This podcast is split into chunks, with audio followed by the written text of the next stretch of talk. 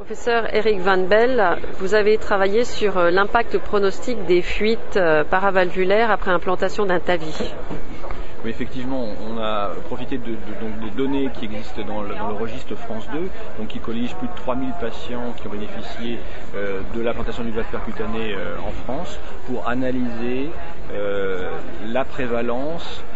des fuites aortiques après implantation du valve percutané, dans quelle mesure ces fuites aortiques pouvaient conditionner le pronostic à long terme, et ensuite on a évalué bien sûr euh, les facteurs qui pouvaient prédisposer à l'apparition d'une fuite aortique.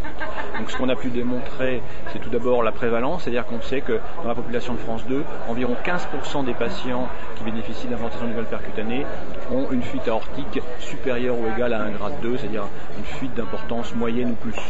Ce que l'on a pu montrer également, c'est que l'existence d'une telle fuite était le facteur prédictif le plus puissant euh, de mortalité à long terme, supérieur à tous les, autres paramètres, y compris euh, l'euroscore et tous les paramètres cliniques qu'on puisse imaginer. Et la troisième euh, analyse qui a été faite, c'était l'analyse en fait des prédicteurs qui conditionnaient la, survenue de ces fuites et leur et là, nous avons pu montrer qu'en fait, il y avait deux grands prédicteurs de, l'existence d'une fuite aortique. C'est l'utilisation d'une voie d'implantation fémorale plutôt qu'une voie non fémorale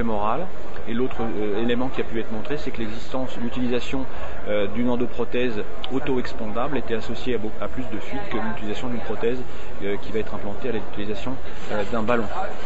Donc ça, ce sont les, données les plus importantes de, cette analyse que nous avons pu également montrer.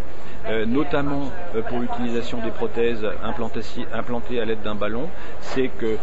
la taille de l'anneau et la taille de la prothèse étaient deux déterminants très importants, alors que pour les prothèses euh, auto-expandables, euh, ces paramètres géométriques de taille de ballon ou de taille euh, de, l'anneau n'étaient pas des éléments déterminants.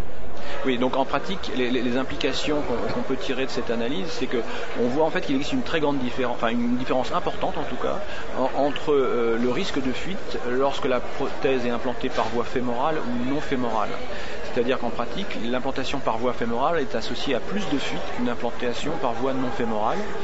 Et euh, notre interprétation de ce fait, c'est que les implantations par, voie non fémorale sont associées à un meilleur contrôle du positionnement de la prothèse parce que le cathéter est plus court et on est à plus grande proximité euh, du site d'implantation avec une, meilleure prédiction du positionnement et ceci va entraîner moins de fuites. Donc ça c'est un élément important, c'est que le contrôle de la position de la prothèse au moment du largage est un élément clé euh, de, de la prédiction de la fuite et donc un élément clé sur lequel les constructeurs vont devoir travailler.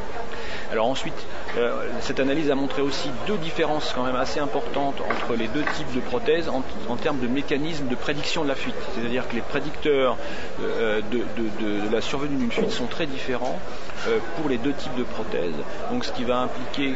que les fabricants vont devoir réfléchir à des stratégies différentes en fonction du type de prothèse, c'est-à-dire soit des prothèses implantées grâce à un ballon, soit des prothèses implantées de manière auto-expandable, pour réduire le type de fuite parce que les prédicteurs ne sont pas les mêmes dans les deux cas.